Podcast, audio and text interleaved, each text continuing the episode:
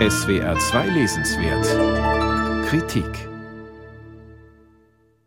Seit dem Überfall Russlands auf die Ukraine gibt es täglich aktuelle Meldungen von der Front. Welche Einheiten wo vorgerückt sind oder zurückgedrängt wurden, welche Ziele zerstört oder verfehlt wurden. Tote und Verletzte werden gezählt. Experten geben Auskunft darüber, wie sich der Frontverlauf in den nächsten Wochen verändern könnte. Das Buch, das die russische Reporterin Katharina Gordejewa geschrieben hat, ist anders. Es bringt diesen Krieg viel näher als die allbekannten Berichte, unerträglich nah. Es zeigt, was der Krieg anrichtet, was er mit den Menschen macht.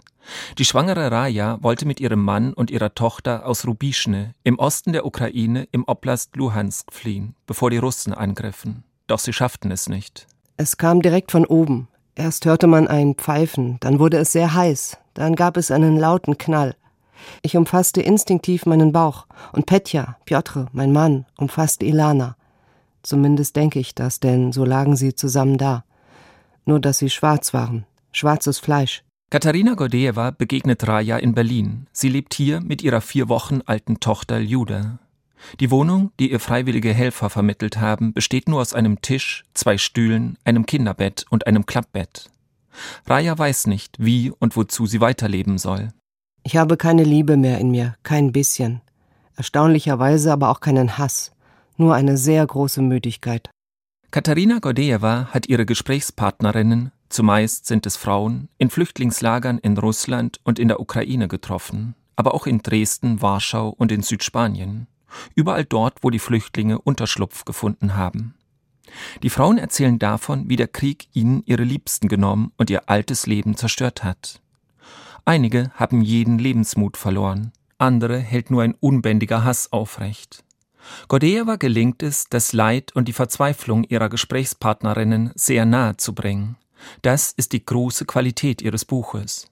Die Autorin hält sich dabei mit Einschätzungen zurück und verzichtet auf eine Einordnung dessen, was sie hört. Sie konzentriert sich ganz auf die Menschen, die sie trifft und darauf, was sie erfahren und erlitten haben. Sind es russische oder ukrainische Soldaten gewesen, die in Mariupol in eine Menschenmenge geschossen haben? Es bleibt offen. Für Gordejewa ist die Frage zwar nicht unerheblich, aber zweitrangig. Niemand kennt das komplette Bild, die ganze Wahrheit, sagt sie in einem Interview. Die einzige Wahrheit ist, dass es eine Tragödie ist. Das Buch versammelt eine Vielzahl unterschiedlicher, durchaus auch unerwarteter und selten gehörter Stimmen. Gordejewa trifft die Mutter eines gefallenen russischen Soldaten, die Putin den Kampf angesagt hat. Und sie spricht mit Inga, einer ukrainischen Frau, die ihren Mann und ihren Sohn verloren hat und die nichts mehr fühlt, nur noch Hass. Aber Gordejewa interviewt auch Schenja, einen Mann aus Kupjansk in der Nähe von Kharkiv, das erst an die Russen fiel und dann von den Ukrainern zurückerobert wurde. Ihm ist es egal, wer die Stadt regiert, sagt er. Ich will einfach nur, dass niemand mehr schießt. Ich will leben, verstehst du?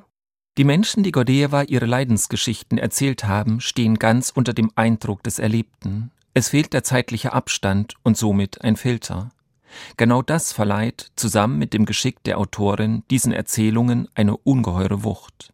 Als Leser ist man mit den Menschen in diesem Krieg und begreift, es geht nicht zuerst um Gerechtigkeit, sondern um das nackte Überleben.